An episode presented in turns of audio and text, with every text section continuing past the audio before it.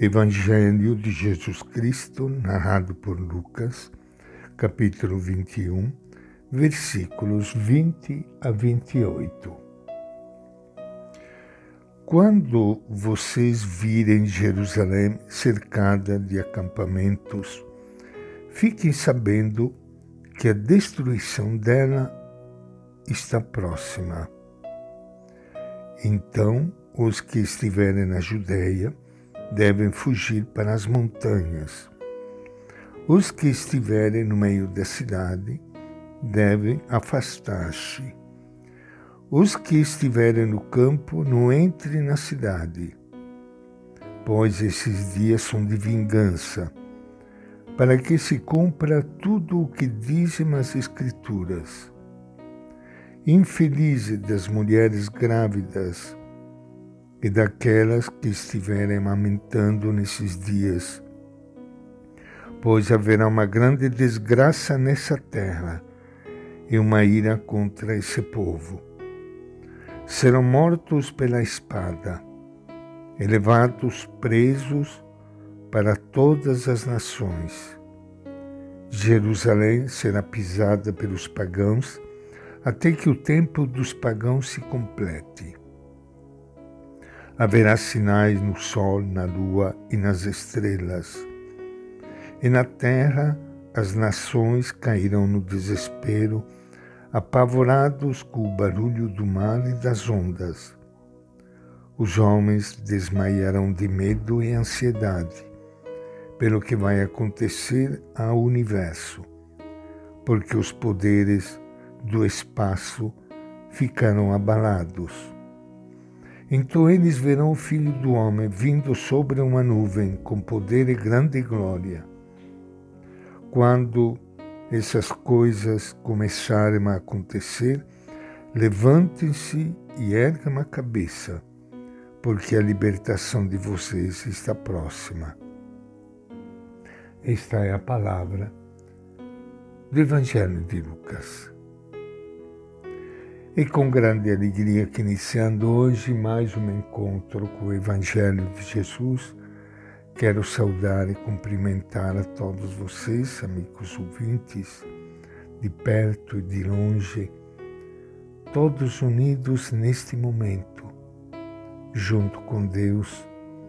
Ele é a nossa segurança, Ele é a nossa paz neste mundo assim tão violento e às vezes cheio de tantas desgraças e sofrimento. A página do Evangelho que acabamos de ler foi colocada neste período que nos aproxima do fim do ano litúrgico e por isso apresenta num gênero literário chamado apocalíptico, o fim dos tempos, misturando um pouco algo da história que aconteceu com a cidade de Jerusalém quando ela foi destruída e o fim de todos os tempos. Esta forma chamada apocalíptica é, não é para dar medo, mas ao contrário, para dar esperança, para dizer que, afinal, tudo que é de ruim vai acabar e dias melhores virão para o povo, como nós tanto desejamos para o nosso Brasil. Lucas descreve aqui a tomada de Jerusalém, realizada entre os anos 66 e 70 depois de Cristo. Ao invés do fim do mundo, o fim da religião, esse acontecimento marcará o início de uma nova fase para o povo de Deus. Este não será mais fechado dentro das fronteiras de um povo separado dos pagãos.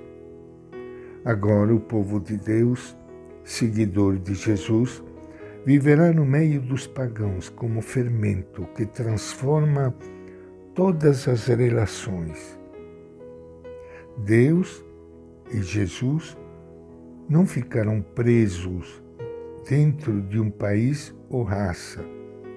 Pelo contrário, o Espírito de Deus e de Jesus, que age através dos cristãos, levará o conhecimento de Deus e do seu projeto a todos, convidando a todos para formar o povo de Deus.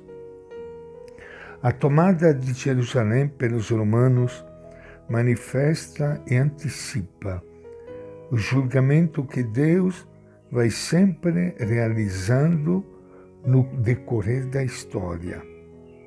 Esse julgamento é a manifestação da verdade e das consequências das opções de vida de cada um. O Filho do Homem que vai realizar o julgamento conforme a profecia de Daniel, no capítulo 7, é o próprio Jesus. Através da sua morte e ressurreição, testemunhadas pelos discípulos, é que se realizará o julgamento.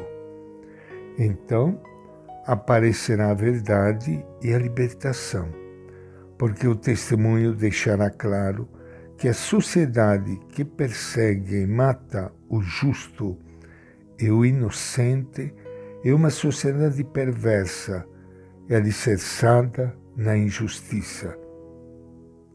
Para tal sociedade, o testemunho cristão é perigoso, porque ele denuncia todos os mecanismos e estruturas que esmagam a vida do povo. E esta é a nossa reflexão de hoje. O Evangelho de Lucas.